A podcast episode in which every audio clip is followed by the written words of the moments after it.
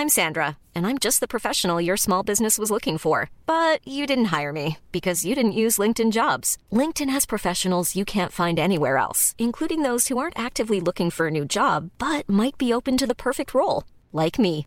In a given month, over 70% of LinkedIn users don't visit other leading job sites. So if you're not looking on LinkedIn, you'll miss out on great candidates like Sandra. Start hiring professionals like a professional. Post your free job on linkedin.com/people today.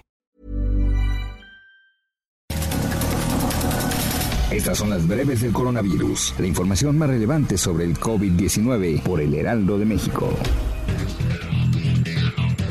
El subsecretario de Prevención y Promoción de la Salud, Hugo López Gatel, reportó que en México hay una reducción del 6% en el registro de casos estimados de coronavirus. Se mantiene sin cambios el porcentaje de pacientes recuperados y hay una caída del 30% en el número de muertes. El reporte completo de la Secretaría de Salud Federal reveló que en México ya suman 469.407 contagios de coronavirus y 51.311 decesos.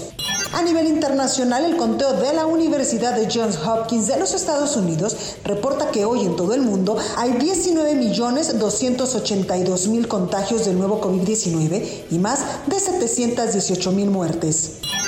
La jefa de gobierno de la Ciudad de México, Claudia Sheinbaum, anunció que por sexta semana consecutiva, la capital del país se mantendrá en color naranja del semáforo de riesgo epidemiológico.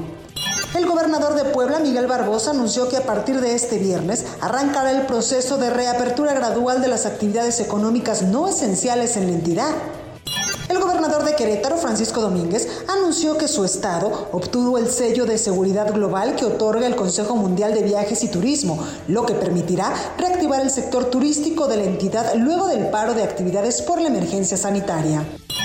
El secretario de Educación Pública, Esteban Moctezuma, dijo que ante el cansancio y enojo de padres de familia porque las escuelas no abren, garantizó que la educación que van a recibir los menores a través de las clases virtuales del próximo ciclo escolar será de buena calidad.